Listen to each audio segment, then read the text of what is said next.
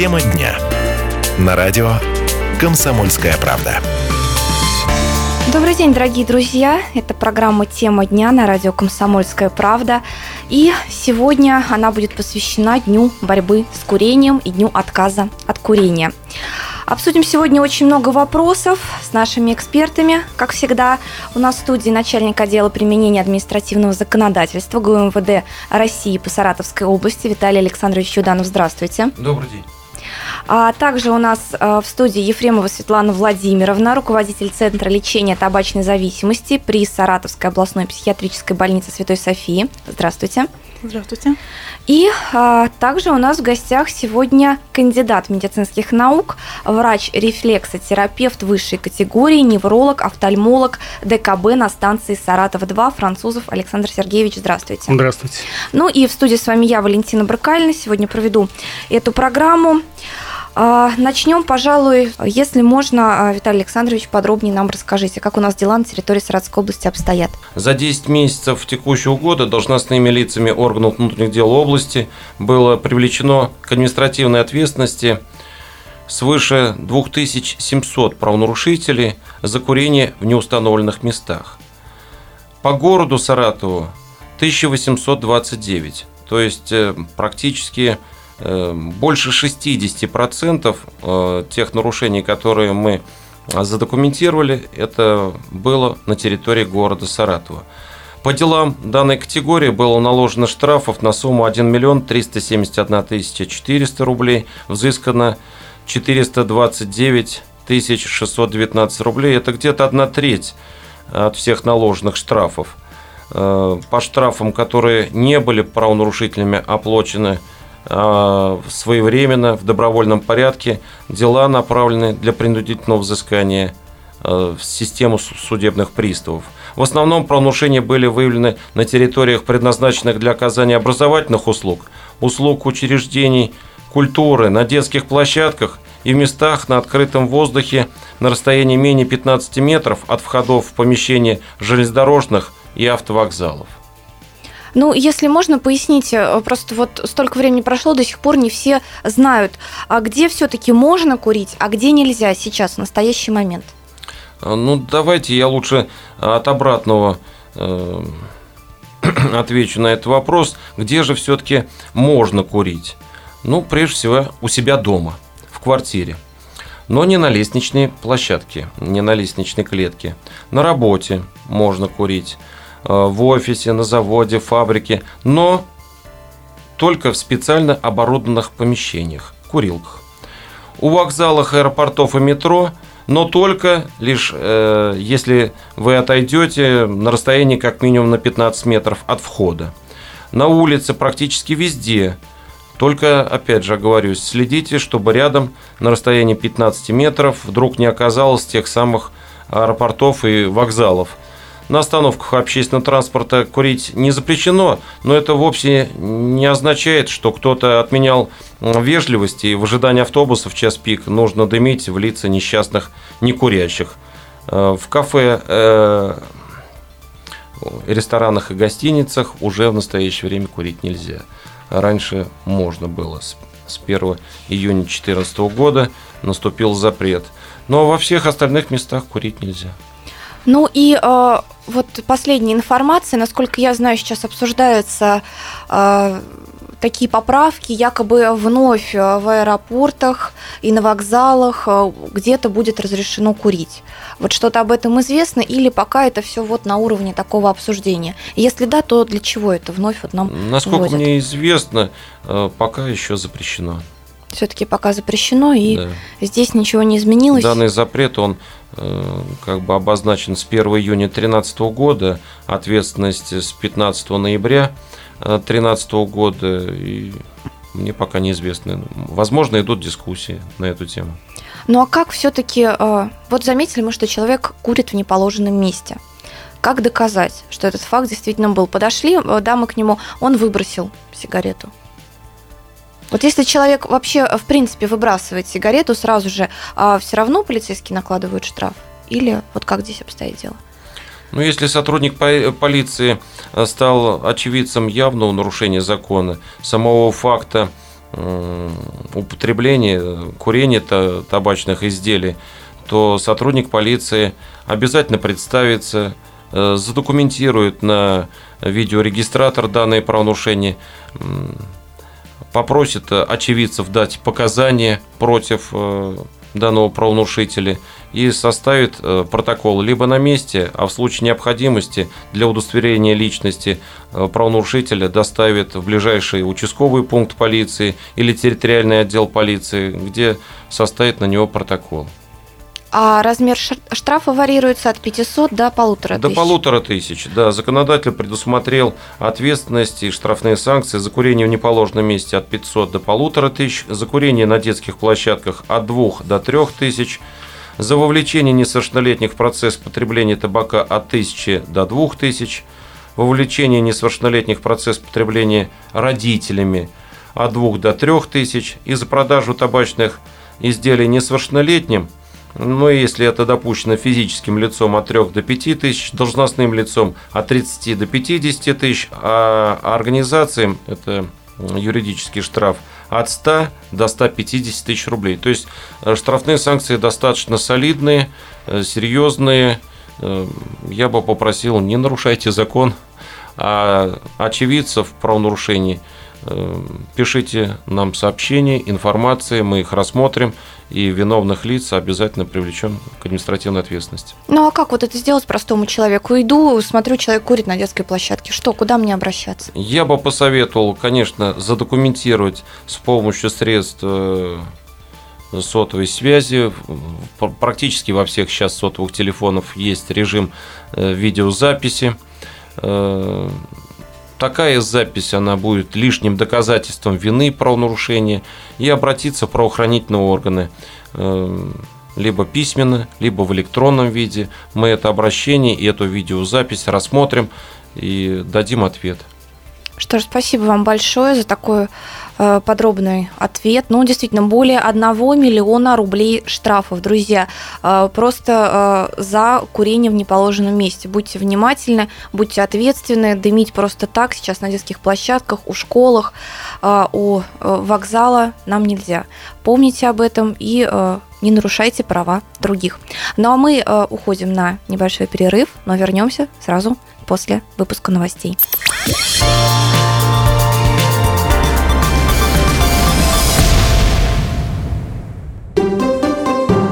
Радио «Комсомольская правда».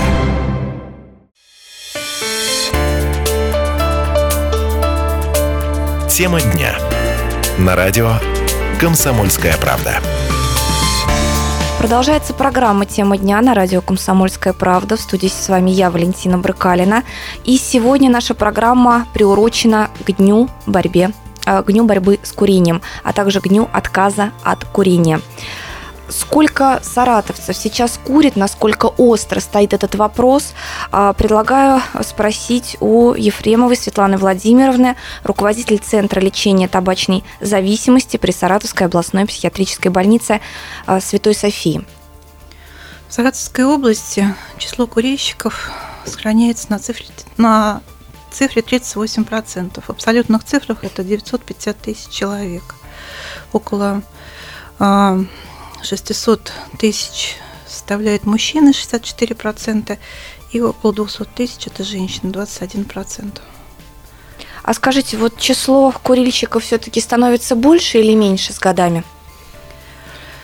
Ну, с принятием закона, во-первых, Министерство здравоохранения Саратовской области комплексно и многоцельно занимается проблемой табачной зависимости с целью, во-первых, чтобы снизить число вовлекаемых в курение. И второй, второй путь – это выздоровление уже курящих. А, с принятием закона а, отмечается некоторая стабилизация вот этих цифр и небольшое снижение. Ну, вот если в процентах, насколько снизилось? Ну, если по России у нас 42% курящих, то в ну, где-то 1-1,5% снижение идет. Но это за год. Ну, в целом за год, да. А скажите, а вот стали ли, может быть, люди сами чаще обращаться за помощью с просьбой э, помочь вот в борьбе с этой пагубной привычкой? люди стали чаще обращаться за помощью и сознательно. То есть понимая, что это не совсем плохая привычка, что это заболевание, химическая зависимость в связи с тем, что в средствах массовой информации появляется много и статей, и видео, значит, э, таких картинок, э, люди понимают, что это заболевание, химическая зависимость, и поэтому сознательно приходят на лечение ну с и, целью избавиться. И все-таки вот о, часто специалисты спорят, что такое сигарета, что такое привязанность человека к сигарете, э, химическая это зависимость или психологическая. Вот чего здесь больше, с чего нужно а, начинать борьбу с курением? Ну, вообще-то табачная зависимость входит в разряд химической зависимости, таких как алкоголизм, наркомания. Поэтому на начальных этапах формируется психическая зависимость, психологическая зависимость. И здесь, на, на этом этапе, с болезнью справиться легче, потому что здесь и сроки меньше, и нет еще такого физического компонента. Но с течением заболевания растет переносимость э, никотина, увеличивается количество сигарет, становится учащение курения и формируется физическая зависимость, то есть соматическое неблагополучие, когда испытывает человек при отказе от курения. Здесь, здесь уже зависимость тоже подлежит выздоровлению, но более, будем говорить, усилий требуется побольше, и, может быть, сроки подлиннее лечения. Скажите, пожалуйста, а какая-то э, профилактика у нас проводится в Саратовской области? В Саратовской области проводится активная профилактика, первичная профилактика, чтобы не вовлечь в процесс курения. И вторичная профилактика – это уже связано с тем, чтобы когда курящий человек бросил, и он уже, чтобы опять не возник рецидив. Ну вот э, здесь мне вспоминаются слова Марка Твена «Нет ничего проще, чем бросить курить». Я сам бросал 17 раз. Э, вот э, часто ли такие рецидивы, когда человек вроде бросил, да, там на месяц и опять закурил? И с чем связано вот это? Возврат ну, к сигарете. Дело в том, что любая химическая зависимость дает эйфорию, и не исключением является курение табака, то есть какое-то приносение, ну, курильщик испытывает определенное удовольствие, используя сигарету. И, конечно, когда процесс лечения прошел, возникла ремиссия, то есть отказ от курения, при каких-то, ну, может быть, благоприятных условиях, когда он попадает в компанию курящих там, или какой-то стрессовой ситуации испытывает, и возникает опять психическое влечение. И когда пациент ну, недостаточно мотивирован, может быть, где-то дает слабинку, в волевых качествах, и возникает процесс вот срыва. Но будем говорить, что при химической зависимости, вот при табачной зависимости достаточно много срывов бывает. Но отмечено, что чем больше попыток сделано бросить курить, тем лучше результат, потому что накапливается неоценимый опыт курения. Я не, я считаю, конечно, что любой приход пациента к врачу должен быть ну, все-таки таким результативным, окончательно бросить, но тем не менее не стоит пугаться, если возник какой-то рецидив. Обязательно ли идти к врачу? Или можно как-то сделать самостоятельно? Чем врач нам здесь помогает? Если получается, это наша вот борьба да, с самим собой, силой воли.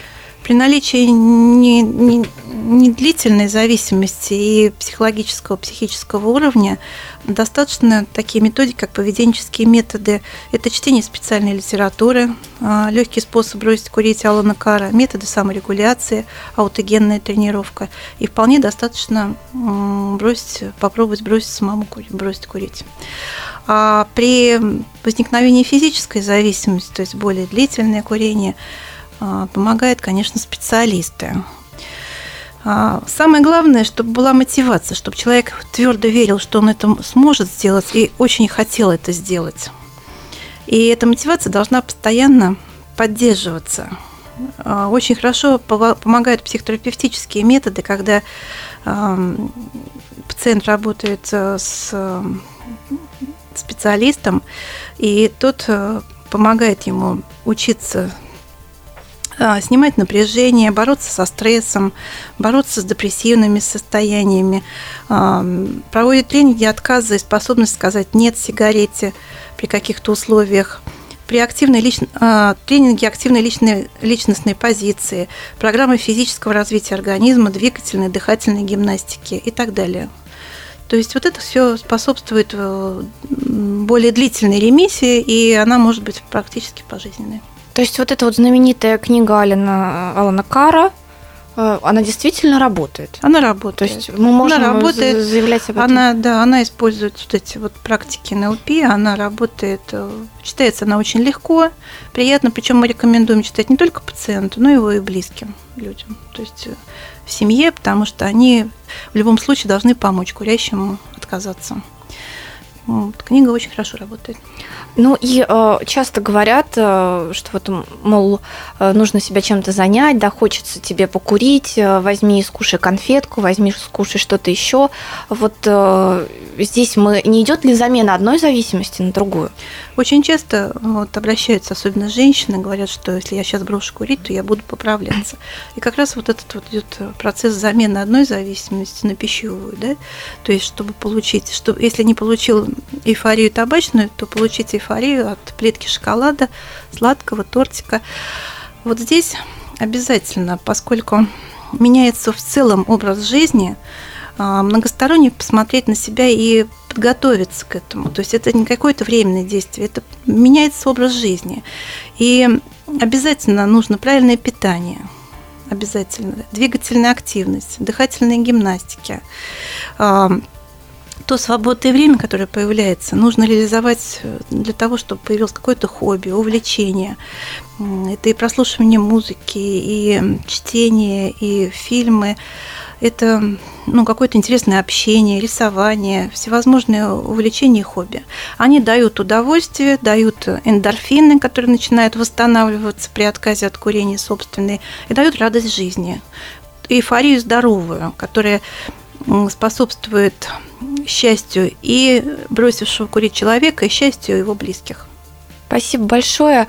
Вот такая вот информация. Замените сигарету чем-то позитивным, чем-то новым, чем-то интересным. И э, главное, научитесь получать удовольствие без каких-либо химических и вредных вашему здоровью веществ. Вот это, пожалуй, наверное, самый главный э, совет от нашего сегодняшнего эксперта, руководителя Центра лечения табачной зависимости. Э, вероятно, этот человек точно знает, что нужно для того, что нужно для того, чтобы бросить курить. Ну а мы вновь вынуждены прерваться, но совсем ненадолго. Сразу после перерыва мы вернемся и расскажем вам о новых способах борьбы с курением.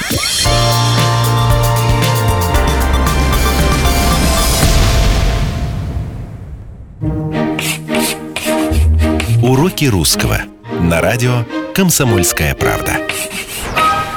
Хлеба и зрелищ впервые предложил населению античного Рима поэт Ювенал. В своей десятой сатире он высмеял низменные потребности своих современников. Этот народ уж давно все заботы забыл, и Рим, что когда-то все раздавал, легионы и власть и ликтора в связке, сдержан теперь и о двух лишь вещах беспокойно мечтает – хлеба и зрелищ. Таким образом, Ювенал обличал государственных деятелей, которые держали власть в Риме под своим контролем, раздавая плебеям продукты питания и устраивая цирковые выступления. Это выражение дожило до наших дней. Сегодня его часто употребляют по отношению к политикам, которые занимаются подкупом избирателей. Уроки русского.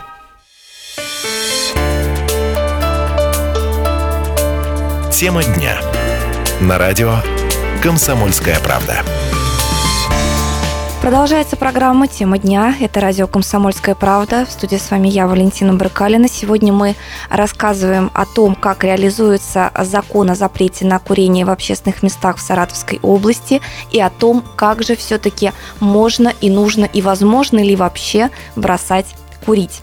А у нас сегодня в гостях в том числе и французов Александр Сергеевич, кандидат медицинских наук, врач-рефлексотерапевт высшей категории, невролог, офтальмолог а, ДКБ на станции Саратов-2. А, Еще раз здравствуйте. Здравствуйте. Вот много у вас титулов, но, насколько я понимаю, вы занимаетесь как раз тем, что помогаете людям бросать курить.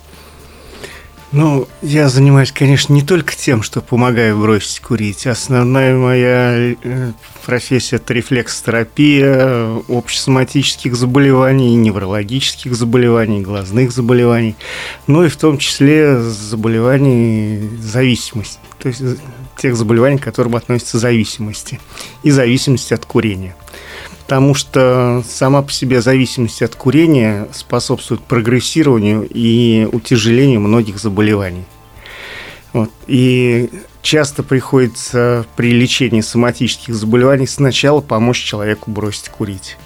В данном случае я помогаю иглоукалыванием. Ну, а при каких вообще заболеваниях нужно обязательно отказаться от курения?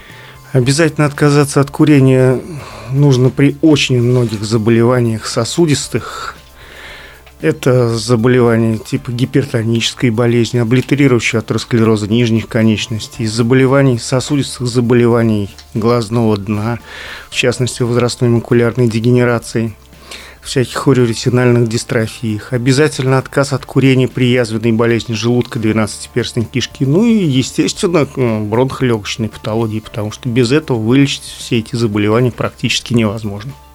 Ну, вот вы э, занимаетесь э, и практикуете иглотерапию. А как же вот иголка может помочь бросить курить? Вот не понимаю, честно, объясните.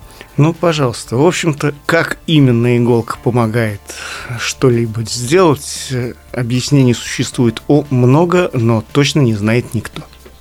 Метод существует больше трех тысяч лет, объективно помогает очень хорошо, но каким образом все это дело делается, можно только теоретически рассуждать.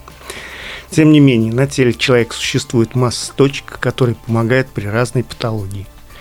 В том числе и при отказе от курения. Есть точки ушной раковины, которые достаточно специфичны при этом. Вот, есть точки на руках, ногах, на теле, которые тоже используются в процессе лечения и помогают нормализовать организм так, чтобы человек безболезненно отказался от курения. Ну, а вот именно к вам все-таки кто чаще обращается за помощью, мужчины или женщины?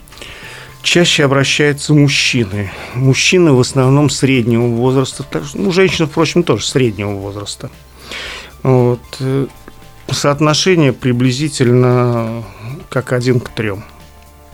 Вот. Возраст может быть самый разный от э, еще детского 14-летнего до достаточно сильно возрастного. Вот последний был пациент 85 лет. Ну, курил курить. много лет и до 85 лет дожил. Да. Что же кур... его вдруг э, здесь сподвигло? Ну вот курить? человеку захотелось, вероятно, поддержать свое здоровье уже в этом возрасте.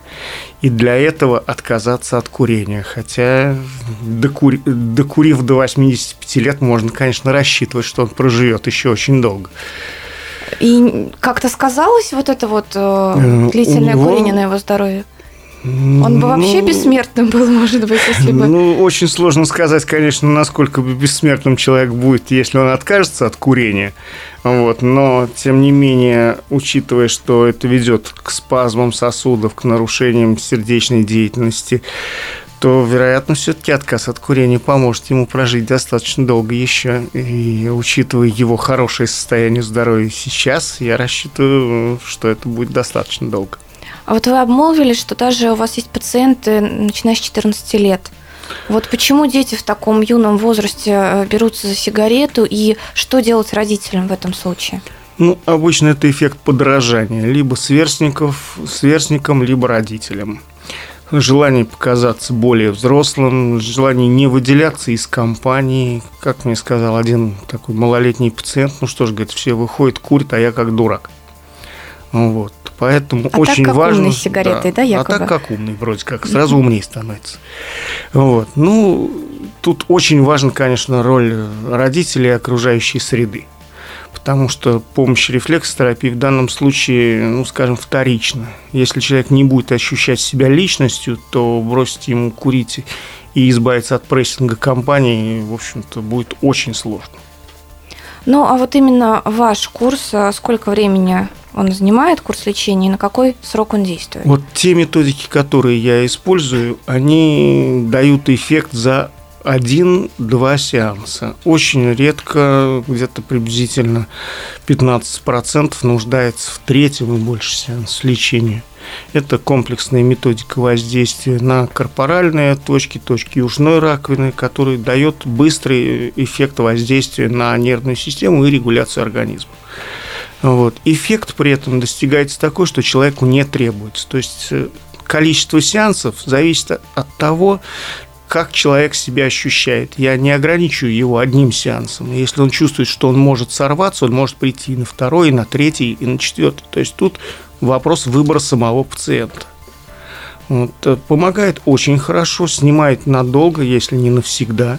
У меня есть люди со стажем не курения уже порядка 25 лет, которые направляют своих молодых знакомых. Но любой срыв все равно может быть и через 10, и через 15 лет. При этом человек, если хорошо помнит, что ему это помогло, он может тут же обратиться и получить помощь и отказаться от курения, поскольку этот метод не вызывает привыкания. Это метод помощи, регуляции организма, который не вызывает привыкания при повторных использованиях. Ну, вот Светлана Владимировна говорила, может быть, вот к вам угу. там сейчас вопрос, а все-таки вот это вот э, брошу курить, то поправлюсь. Миф это или ре, э, реальность? Знаете, это далеко не, не у всех. Есть, конечно, люди, которые любой стресс заедают, при этом неважно, курят они или не курят, они все равно полнеют. Вот. А есть э, люди, которые сохраняют вес э, и после отказа от курения. Вопрос в том, чтобы человек правильно к этому подходил. Вот. Совсем не обязательно, что он начнет набирать вес. Я сам курил, был вот, такое. После тайна. того, как я бросил курить, я похудел на 8 килограмм и достаточно долго не мог набрать свой вес. Угу. А, ну и тогда такой вопрос, есть ли какие-то рекомендации, как правильно питаться, когда отказываешься от курения? Нужно ли как-то дополнительно свой организм поддерживать? Обязательно, потому что даже существует антидепрессивная диета. Считается, конечно, когда человек отказывается от кавычках от любимой игрушки, нужно как-то вот поддержать свой организм. Обязательно нужно рациональное, здоровое питание. Фрукты, овощи, нежирное мясо, нежирная рыба, отварная, исключить копченые, перченые, соленые. Без сигареты еще и без копченого, перченого. А вот как раз э, все удовольствия как раз здоровое питание, оно поможет вам нормализовать уровень эндорфинов и улучшить общее самочувствие. То есть у вас будут гормоны хорошего настроения работать лучше, и вы будете ощущать наоборот прилив сил и радость. А э, каким спортом лучше заняться? И заниматься или вообще стоит спортом? Обязательно. Физическая нагрузка в любом случае дает выброс эндорфинов, гормонов удовольствия и счастья. Любая физическая нагрузка, которая по душе. Занятия йогой, пилатесом, пожалуйста, плавание, фитнес-зал, любые силовые нагрузки, кому что по душе. Конечно, нужно учитывать, что все это было в зоне комфорта. Если не, нет, не такой, нет, эм, как сказать, ну бывает так, что нет спортивного зала рядом, можно использовать просто ходьбу, дыхательные техники, вот, больше быть на свежем воздухе. Особенно сейчас, вот ноябрь месяц, э, световой день, желательно побывать хоть сколько-то на свежем воздухе и подвигаться, чтобы кислород поступал в организм, и это опять будет улучшать обменные процессы, э, выравнивать уровень нейромедиаторов в головном мозге, очаг, очаг желания покурить будет угасать, и человек будет испытывать просто счастье.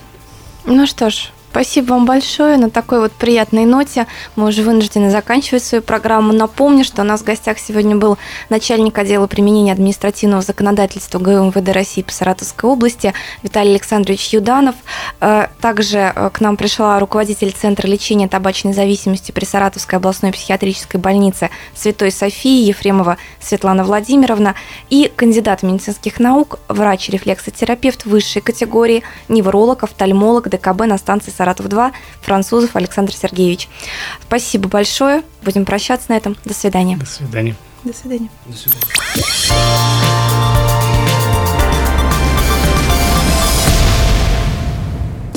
Радио «Комсомольская правда». Комсомольская правда. Мы услышим вас. Услышим вас. Даже если вы будете говорить шепотом.